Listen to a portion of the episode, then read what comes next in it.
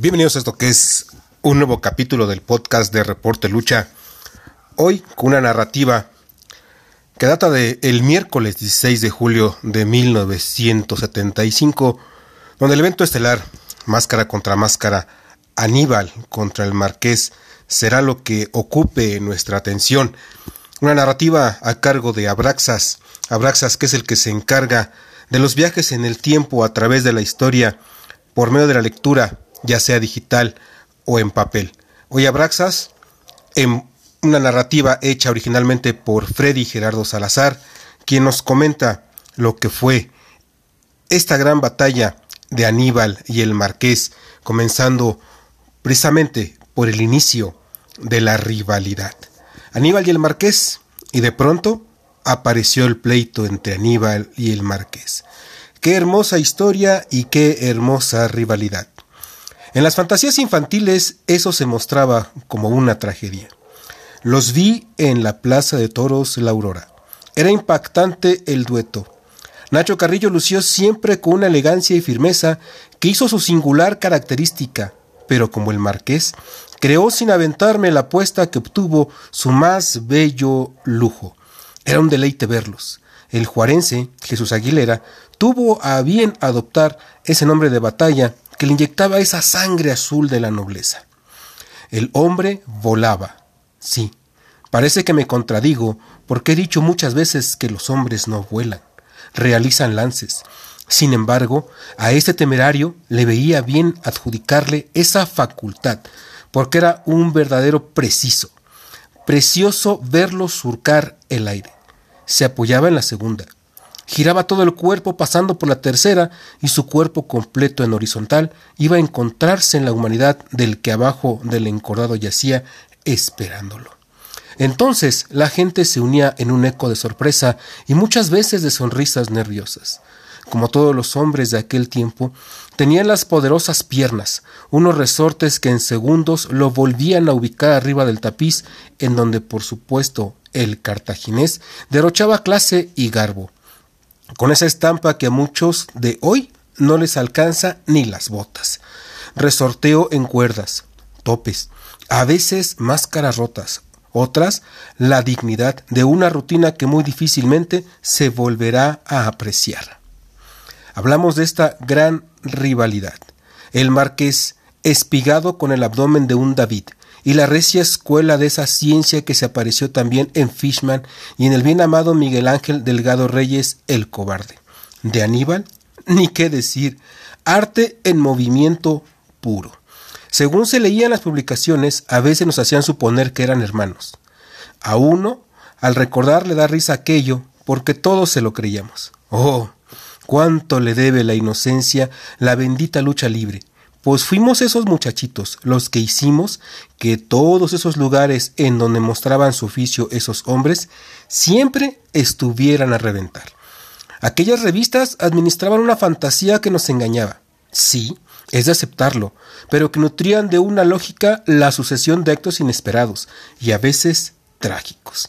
Se daban vuelo, también mencionando esas guerras silenciosas de egos y de envidias que sostenían los elementos en vestidores una fragosa batalla por sobresalir, por demostrar quién era el mejor, ganar más dinero, tener más trabajo o solo por romperse la madre, porque el actuar de uno o del otro había sembrado eso precisamente, celos profesionales.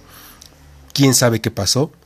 De todo se puede especular, incluso la inconformidad por los equipos casi iguales.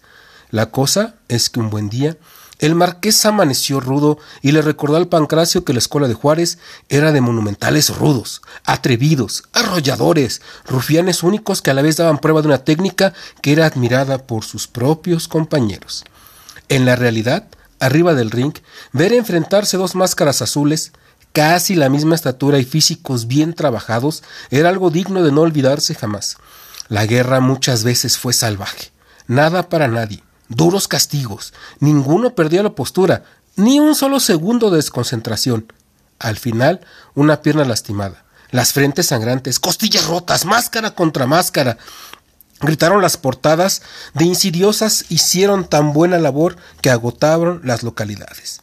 el Palacio de los Deportes abrió sus puertas. Un Palacio de los Deportes que anunciaba ese miércoles 16 de julio de 1975 el máscara contra máscara. También respaldado por un formidable mano a mano.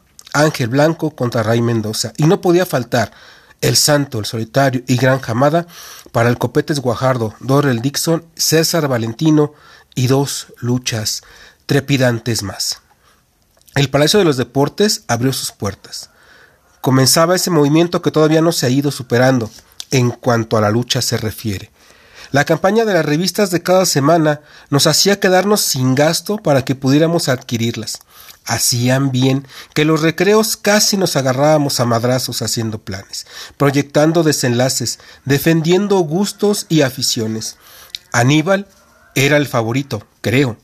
El lugar que ocupaba le daba el beneficio. Sin embargo, el marqués nunca se le vio tan seguro de demostrar por qué estaba ahora arriesgando todo. Dicen que fue el mismo Aníbal quien invitó al marqués a irse a la capital. ¿Quién sabe? Lo que sí es cierto es que el norteño debutó en plan grande, y desde ese brillante inicio se pudo apreciar que había llegado para quedarse.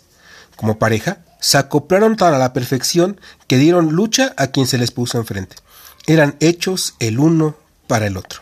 Los rebeldes fueron sus grandes rivales. Mucho futuro había ahí, en su sociedad.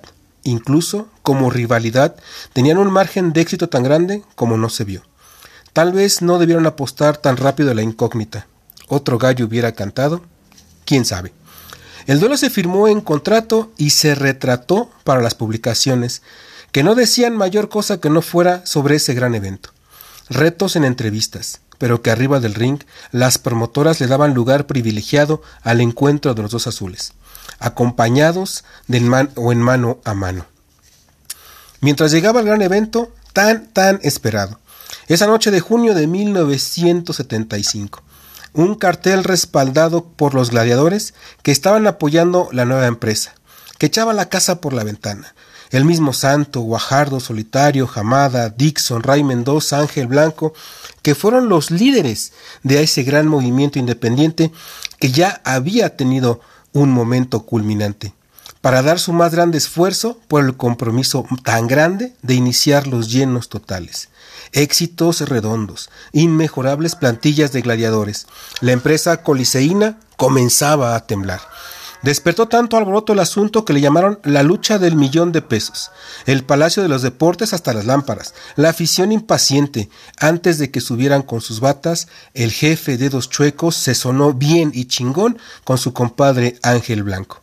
Señorones que sabían del oficio y que auguraban por un buen ambiente y magnífica entrada una lucha estelar que traía una expectativa desbordante.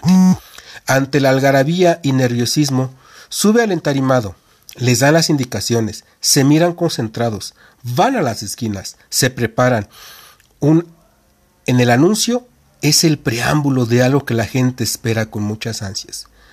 Comienzan y la lucha se muestra rápida. El marqués luce mejor. Aníbal no ve por dónde le caen topes y más topes, castigos a los brazos, a las cuerdas, un lance. Pasan escasos minutos y el general pierde la primera caída. Muchos se muerden las uñas.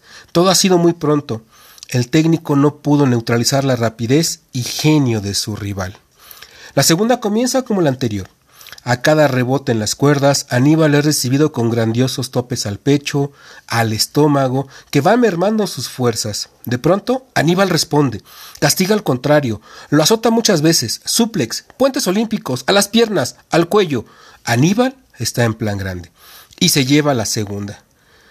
Parecía que todo iba a terminar en contra del favorito. En la tercera lucen cansados. Espaldas planas fallidas, muchas espaldas planas. Planchas de tercera corren y se atrapan en paquetes. El árbitro ya le duele la muñeca de tanto golpear la lona. El agotamiento es virtual. El dolor es extenuante. En la última palmada se mueven. La gente está satisfecha por lo que están presenciando, en una de esas, Aníbal atrapa en espaldas planas. Están cerca de las cuerdas. El marqués está fundido, pero alcanza a tocar la paralela con la pierna. El de blanco no ve y alza su mano la tercera palmada. Un escándalo de atropello. inunda el colosal local. Miles de gentes no aceptan el fallo. Aníbal se encuentra de pie. Su rival se va a reclamar. Pasan minutos. El fallo es inapelable. Se acabó. En el sonido se escucha. El marqués dice llamarse Jesús Aguilera González. La gente se enoja. Aníbal no tiene la culpa. Pinche refere ratero. Ya ni modos. La noche sigue sosteniendo esa magia y fantasía que alimentaron por tantos días las publicaciones. La lucha libre es algo inalcanzable. Es lo chido, es lo chingón, es la, es la neta. No hay más. Al otro día el rostro del rudo norteño luce en portada con los suficientes arrestos como para que en semanas siguientes masacrara a su verdugo. En las diferentes arenas de todo el país. Aníbal es un consagrado del movimiento. Lastimosamente entregaría también su máscara muchos años después, pero bueno, eso, eso es otro tema. Si hay algo en esta historia es precisamente que aquí se ha repetido una historia de opiniones contrarias, de rumores, de polémica, de grandeza de un deporte que nos hizo creer, que nos hizo soñar, que nos hizo dudar, pelear, amar y apasionarnos. Así es como la lucha entre Aníbal y el Marqués da pauta para lo que hoy también vive la lucha libre. La polémica, pero con la diferencia de aquellos aficionados que éramos inocentes, que le creíamos y defendíamos a nuestros ídolos. Esta fue una narrativa llevada en voz de Abraxas, recordando, a Freddy Guerrero Salazar, el autor original de esta narrativa, y también rindiendo un homenaje a Jesús Aguilera Márquez, que falleció el 8 de enero de este año, 2020 un homenaje a ambos personajes de la lucha libre que ya no están entre nosotros. Hoy Abraxas encontró este documento y quiso compartirlo con ustedes aquí en Reporte Lucha, porque recuerden que la lectura es cultura y que la duda motive tu lectura.